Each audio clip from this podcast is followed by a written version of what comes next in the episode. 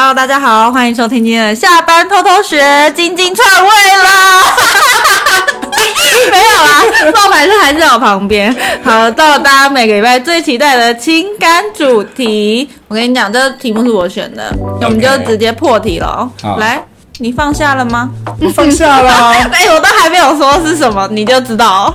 因为没有必要知道是什么啊。OK，好，我已经不再纠结很多事情了、啊。嗯，哎、欸，你知道我小时候有在纽西兰读书嘛？我知道。然后我读书的那个阿姨，她是一个慈济人。嗯。然后她有一天就在院子里面哦，她在那边转圈圈，嗯，一直转，一直转，一直转，一直转。嗯。然后我就说：“阿姨，你在做什么？”嗯。她说：“我在，我我在我在。”他他就说：“他在，他就说他在就是修行。”我说：“你在修行修什么？”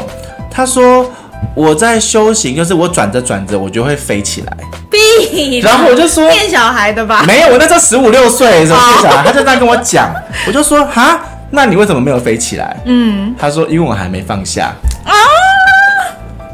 啊！然后我就觉得，哎呀、啊！然后我就立刻打电话出来跟我说：“给我打电话给我学长说，我跟你讲哦，我们阿姨在那个后院转圈圈，他说他要飞起来。”你懂这个点对不对？就是好，就是有点荒谬，但是他最后给你一个哲理的答案。对，对所以我也放下来，我现在也会在后院转圈圈，我就飞起来。然后，然后我朋友就跟我说：“你放下来嘛？”我说：“我放下啦。”他说：“为什么你还能飞起来？”这这个笑话就只有我跟他懂。对，好，很好，很好。嗯，所以可是你说真的啦，突然听到他的名字，还是会揪一下。嗯，对，只是呢。我现在已经觉得说，他只是陪我走过一段路的人而已，嗯、我不会强迫自己要去忘记他。嗯，因为那些共度的岁月都是组成我人生的一部分。哦哦，对啊，好，没有通过我就不会是现在的我啊。我的这些独立啊，我的表达，我的情绪的控制啊，还有我的理性，都是我学会的。谢他吗？干嘛谢他啊？是谢谢我自己吧。那就好，那就好。你也知道我那时候多可怜呢、欸，多痛苦。但是你确实经过了这段感情，成长了非常多。我是一个旁观者，我自己是觉得成功成长很多，包含最后就是我从朋友的身份到了你的助理，我就很感谢他，学会你肚子饿要自己把自己喂饱这件事情。因为你以前肚子饿会心情不好啊，你现在肚子饿，你就会自己去找东西吃啊。我跟你讲。前几天，嗯，我的 Facebook，因为你知道 Facebook 会有那种，嗯，几年前的今天，嗯、对不对？嗯，嗯。然后呢，我我我的 Facebook 呢会出现别人的几年前的今天。他如果标记你的话吗？他有分享我的贴文的话，嗯嗯嗯。然后因为你也知道，我从 二零二零一一年就开始在分享语录，嗯，所以我就有累积大幅度的人在。分享我的内容，嗯，他们就会被提醒说，今天的时候你分享了冒牌生的某一则贴文，嗯，这样子对不对？嗯嗯，你知道吗？前几天跑出一则贴文来，嗯，然后就觉得天哪，我怎么讲过这么有哲理的话，我都忘了。什么内容？生活的痛不在于人受了多少的折磨，而在于他们错过了多少东西，嗯，例如两小无猜的幸福，错过了就再也回不来了。嗯，我就觉得天啊，这句话赶快复制。我自己都忘了，我自己都找不到在哪里了。二零一一年，对啊，十几年前呢，厉害，十二年前，然后他分享的句子，然后有人再把它分享出来，嗯、就是跳出来了嘛。嗯、然后我就觉得，哦，那这段这这段文字我要拿来分享一下。OK，对，因为我觉得，就是与其去感谢那一些伤害过你的人，你不如去感谢你自己。嗯，然后。你我不怪他了啦，说真的，真的爱错人真的是我活该啊。OK，对，但是我没有要祝福他哦。OK OK，就是因为我没有那么大度啊，我不会去原谅跟忘记他对我造成的伤害。就像我说的那个两小无猜的幸福，嗯，就回不来了。嗯，对啊。是他毁掉了我对那个爱情最美好的那种幻想。那你会你说我的成长，其实我觉得也有点难过，因为你那个最纯粹的喜欢，嗯，没有了。哦，对，你那时候是真的只是因为喜欢他而喜欢他，嗯，最纯粹的喜欢没有。那你会觉得后悔之前对他这么好吗？就我有想要把钱拿回来，但是拿不回来，太多了。你你你把它整个卖掉，赚不到那么多，好不好？对啊。而且我觉得，如果你也是一样跟我一样啊，遇过一个烂人，那你就是不用去费尽心思的让他开心，嗯，因为你让他开心会忘了自己怎么笑，所以我不后悔对他好啦。说真的，因为就算被看，就算看错了人，就算被辜负了，但因为我对他好，不是因为他很好，而是因为我很好啊。哦，你现在这样想，真的很感动哎。真的啊，我真的是这样觉得哎。因为有些人就像是智齿啊，嗯、最佳的解决方法就是拔掉啊。嗯，你不用去忍受它。没错，没错，没错。那很多人没有办法像你一样这么容易就放下。我哪有容易呀、啊？我那个时候也是有自己的痛啊，我只是没有跟大家分享。不能用容易，有些人没有办法那么快的走出来，没有这么快的放下，就是分手之后还会活在那种想东想西，去追根究底啊。为什么分开啊？为什么他不爱我啊？因为你都是用为什么啊？那那怎么办？给他们一个建议吧。我其实是会建议说，在爱情里面有两种做法，嗯、一种做法叫做为什么，一种做法叫做还好。嗯，就是为什么他不爱我？为什么他不愿意继续走下去？为什么他没有把我们爱情当回事？这些问题都没意义啊。你以前也问过这些问题，超长的啊。一开始也会这样怀疑，对不对？因为一开始我都觉得是我哪里做的不好，嗯、所以他才不喜欢我。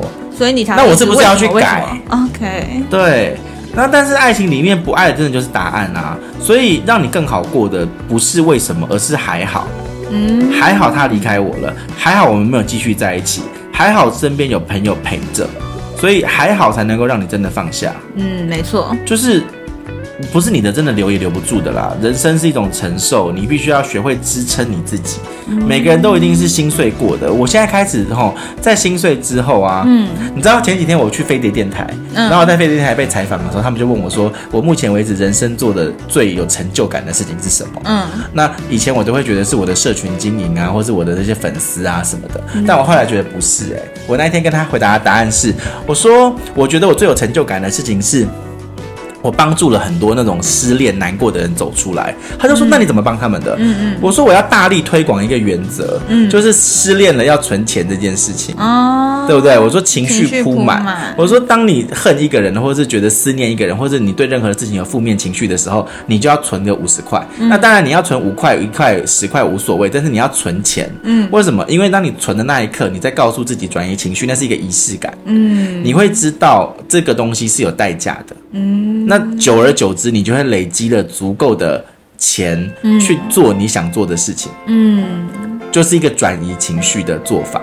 然后真的有粉丝，他们因为这样子换了一台那个相机啊。对对对。对啊，然后他还把那相机拍给我们看啊。所以我就觉得说，哇，这个情绪铺满了这个方式，我真的是要大力的分享。嗯。嗯，因为我觉得人生中有很多比爱情更重要的事情。嗯，爱情是你的加分题，失败对不对？就沉浸在那个失败的悲伤。爱情是你人生的一个加分选项，但不是你的人生的一个必要的选项。你的人生不管怎么样，就要把它先过得好。对，而且这个人也不一定会陪你到最后啊。有一天他可能比你早走啊。说说到底，陪伴你到最后的只有你自己啊。对啊，所以你的日子有了他，也许会很不一样，但没有他，你的日子还是要继续过啊。嗯，而且。必须要变得更独立、更勇敢，这些道理其实大家都一定知道啦。可是，在这个阶段的时候呢，如果你还是走不出来，你应该要给你自己一点时间啦。嗯，分手会让你失去一个人，可是在这段时间里面，你要去找回更纯粹的你自己。嗯，对。那有没有再多一点建议，让你那些？失恋的朋友会比较好受，因为听说最近是感情毕业季嘛，是不是？真的，很多人开始就是难过，开始到了一个不知道这是什么时间点，水逆嘛？听说最近好像是水逆的时间，所以可能大家情路上有一些不顺遂。最近听到了特别多关于失恋的消息。嗯，就是爱情它不是玫瑰花。对啊，怎么说？这是一首歌吗？是玫瑰花，然后对啊，它就是一首歌啊，就是那握不住的他，放下也罢吧。嗯对啊，不用去紧握没有爱的爱情啦。然后选择说再见的人，其实一定是经过思考的啦。但是如果你是被放下的啊，你一定是舍不得的。嗯，你就会想要回去依赖嘛。但其实说再见的人，也不是代表他不爱他，也不是代表他无情哦。他只是看得比较远，然后他决定先放下两个人，不要再彼此消耗啊。对啊，嗯。那，但是总而言之，就是他们要跟你继续啦。好啦好啦，对啦。对啊对啊，就是他们要跟你继续啦。所以你要先问你自己啊，如果真的要回去重复经历那一些狗屁倒灶的事，嗯，你还愿意吗？说实在的嘛，我现在如果是我当时回想起来，我一定会觉得 不会，我们还是会像以前一样好的，一定会有这种。真的不是这样子哎、欸，不是说你经历那些狗屁倒灶的事情，你回去再去一次，你会有不同的选择，因为不会，因为人性格就是这样。嗯，对。然后在感情结束的时候，你不需要去跟一个不爱你的人藕断丝连，因为他就不爱你啊，你再怎么连你没有用啊，他只是想要利用你而已啊。啊，不要用利用啦，就是他过这两个字，真的是啊，因为他会对你有所求.他回来一定是因为他对你有所求。嗯，那他去外面绕了一大圈，称斤论两，回来对你称斤论两，然后你对你嫌东嫌西，你会怎么样回去？我真的不懂。嗯，对，有道理。然后再来就是不爱了，其实就是答案啦，就是他就是不爱你了。那当你的念头只有为什么的时候，是不会更好的。你必须要去想一个。理由，你去怪他也好，嗯，你去恨他也好，嗯，但是你要有一个理由，让你自己知道说，你要支撑你自己，嗯，对。然后，负面情绪不是一个最好的结局，它现在只是一个暂时的结局，嗯，那你要去想的是，我你可以做些什么事情去转移你的情绪，嗯，让它变得好。改变它不是立刻就会变的，所以你现在觉得很负面，很正常。对。我那时候怎么走出来的？我跟我自己说，给我自己两三年的时间。我会做到我想要做的事情，可是这是需要两三年的时间去累积。那这两三年我必须要一步一步的做到什么？嗯，那这就是我想做的东西。嗯，呃，我就不会一直去纠结他的问题。对，然后你要去认识新的人。嗯，你知道吗？认识新的人这件事情，其实我们两个是有研究的。我我吗？对啊，我有吗？有啊，那个时候你记不记得那个时候就是。就我们我学弟叫小周说他要去认识那个不同的人，哦、然后去开发客户的那个嘛。嗯、然后我们就有讨论过说要去做什么。嗯，因为你知道，如果你是用交友软体去认识这些人的时候，会有个缺点。嗯，就是身高体重。嗯，然后你不一定对自己满意啊。哦，那你丢出去之后，因为那你把你自己标准化了嘛。嗯，数字化了嘛。嗯，好，身高一百八，然后体重九十一百。那这样很容易就被人家看不要啦，嗯、因为这不是我要的数字啊。嗯。可是如果你是去，比如说去一个呃面包面学面包学做面包学喝咖啡学呃学日文学韩文这种的，嗯、它是一个集体活动。嗯。那你就不需要去报你身高体重啊。嗯嗯。你只需要去认识新的人啊。在不同的环境认识新的人，而不是说用交友软体先报身高体重啊。嗯嗯嗯嗯，对啊，不是先看条件。对啊，先认识真正的对方，嗯、也让对方认识真正的你，而不是被外在条件给拘束了。对啊，对啊，没错啊，没错啊。嗯、所以我就会建议大家说，你今天在爱情这件事情上面的时候，你要找到新的对象。如果你不喜欢用。交友软体，嗯，那你就要花时间去找找看有没有那一种联谊，或者是说社团，嗯，或者是你想要去学习的一个东西呀、啊。嗯，你知道后来我其实有跟别人玩过一个游戏，哎，就是我小时候我有一个朋友，他在月老银行，他那时候我大概二十几岁，我单身，我就跟他说，哎，我也想要参加月老银行，他回我一句说，你那么年轻不需要，嗯，然后他就跟我说，我就跟他说，你，我就觉得为什么大家会对月老银行这种东西感觉说我不需要？他说，因为他觉得我的个性好像不需要去这种东西，什么意思？因为月老银行是会。会联谊的性质是联谊的性质，对他说，他觉得他不需要联谊的，他觉得我不需要这个性质。他说，因为他觉得我的生活圈够大哦。那我就想说，也还好吧。嗯、然后在月老堂里面有一个很有意思的东西，哎，怎么样？就是他们有一个 speed date，speed dating，什么意思？就是比如说现场如果有一百个人，嗯，那五十个男生，五十个女生，嗯，那就要。大家要排排坐，然后开始去用三十秒自我介绍，然后再换下一个三十秒自我介绍，再换下一个这样子。嗯嗯嗯。那如果这三十秒自我介绍，你会说什么？我没想过哎。Speed dating。怎么办？没想过哎。可是我觉得他们这个就第一印象一定就是看脸呐。对啊。看外在是不是自觉？对啊。所以你会怎么讲？刚刚不知道。很难，对不对？嗯。我也想过这个问题。怎么办？好像一开始就会先报年龄跟名字哎。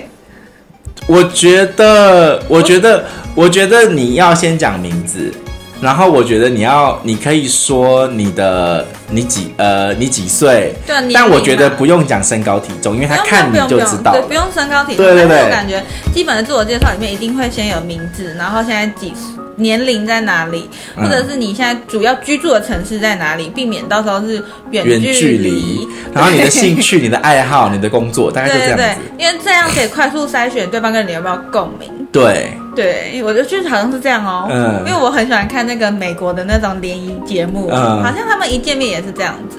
对啊，然后接下来才聊他们平常的兴趣是什么。比如说有些人他的外表一看起来就是一个很外向的人啊，嗯、然后就会知道哦，他的兴趣可能是户外运动啊、游泳啊、登山啊之类的。那你就可以去筛选你是不是也是喜欢往外。而且我觉得，如果你今天是比如有特殊身份，比如说你是什么单亲爸爸、嗯、单亲妈妈，我觉得其实你见面的时候也是可以直接讲。真的吗？这个可以直接讲吗？当然啦、啊。我有看那个大陆的联谊节目啊，他们都。都要等到确定了心意，但是还没有要在一起哦，就是确定彼此有好感之后，可是那一种他才会说出来。那不一样，因为那种是一种活动。哦，他就可能只有一面之缘。我说的那种是大大型联谊，你说的那种是可能居住在同一个房子。对对对，你知道我在说什么？对，可是那一种你当然可以慢慢讲，因为你们会有大概。三十天的相处时间，哦、或者二十天的相处时间，已经确定他们会相处一段时间。对，他刚才可以慢慢说，哦，适合的时机说。他们有一餐饭的时间，就要赶快把该讲的讲。对。然后呢？那你觉得那三十秒要交换联络方式吗？我觉得不用哦，因为你在现场，你你如果真的对他有影响的话，你会去找他再来交换。五十个人呢？五十个对象哎，怎么、啊、怎么记得住啊？对啊。那那天可以那个一次多。约几个？对啊，一次多约几个啊？一次多约有很多不同的，有很多不同的方式啊。比如说，我们之前还有遇过登山社，嗯，他又说登山社其实就很很很好遇遇到对象啊，因为会互相帮助啊。有，我有听我朋友说过，对啊，他热爱爬山就是因为这样。对啊，每次去了回来都有桃花。对啊，对所以啊，就是就是有很多的方法啊。嗯，那如果比如说像女孩子想要去认识那一种，你知道？运动型猛男，嗯、那去哪里？健身房？不是，啊、不是吗？我那是哪里？健身房那种有些还在练啊。那要去哪里？健美俱乐部？不是。什么？龙舟社？为什么？因为龙会划龙舟的人一定都是你知道，嗯、肩膀边肩宽，然后那个棒棒。肩那个手臂的那个很厚、嗯、很大只的那种啊，OK，对啊，你可以去龙舟社，然后做一个那个小小的场记子。了解。对，那如果你想要你是男生，你想要认识女生，嗯，那你要去哪里？我朋友推荐一个，我觉得很好笑，嗯，他说去插花社，我说不行，你会被认为是 gay。哦，有可能呢。对，所以不是插花社。那你有什么好的见解？我觉得如果男生要去认识女孩子的话，甜点我觉得可以。甜点，对啊，因为甜点都是小女生会去做的事啊。那他去那边，那不是很奇怪吗？不会啊，因为甜点你可以说哦，为什么你要来学这个？哦，因为想要做给我儿子吃。哦。嗯，或者是说，因为妈妈喜欢吃甜点啊，想要做给她吃这种啊。哦。或者是哦，因为我想要创业啊，这种你就有很多不同的说法嘛。OK。对啊，但是你就会至少你们是为了一样的兴趣去的嘛。嗯。对啊。嗯，所以回到你放下来嘛，还有一个最好的建议就是找到下一个。对啊，最好的建议就是。可是，可是有时候会有一些人会有迷惘的东西，是我是不是要彻底结束了 A 才能够到 B？然后，那你对于这个有什么见解吗？我觉得，我觉得道德上一定是要先结束 A 吧。对啊，道德上是啊。对啊。可是真实的人生就不是啊。啊？什么？道德上真的是这样啊，当然啊，一定要先结束，讲给大家听的都是这样子啊。嗯，可是我觉得，我觉得当你们已经，就是我觉得讲是这样子讲，可是实际上有很多的人，其实就是你，你还是会去认识新朋友啊。你又认识新朋友的时候，你又没有跟他发生什么关系，那你怎么你怎么知道你们会不会在一起？那你为什么不能去认识新朋友？那为什么不能先把旧的结束了再说嘞？我认识新朋友没有不一定要跟他发生变成男女朋友的关系啊。嗯哼，对啊。嗯哼。对啊，我觉得这一定会让大家骂的啦，这一句话。但是我知道你的意思，就是只是说你你也不要因为你在恋爱的过程中，你就局限了自己的交友空间。对啊。而是说，你恋爱的同时保有个人生活的空间。那因为你在多认识人的过程中，你可能会找到更合适的，但你不一定会选择跟他在一起或发生任何事情。啊、但只是你，你多你给自己一个机。而且我说的那种东西是，我不是说在热恋的时候去做这件事情、欸，哎，不是啦。我说的是在你已经觉得说你的人生，你已经觉得磨合很多，然后在消耗自己，走到一个低谷，但是又好难过，好难过的时候。对啊。啊，你可以出去多参加一些活动，嗯、多认识一些朋友。对啊，对啊。对我的意思是这样子啊，就是你不一定要，就是好像说我现在要一定要找男朋友或者找女朋友的路线，不是啊。你去登山社，你去那个龙舟社，你不一定要真的是去找。对找肉体啊！你是去认识人啊？开心的。对啊，你是去认识人啊？对吧？对啊。懂啊，这样可以理解啊。嗯。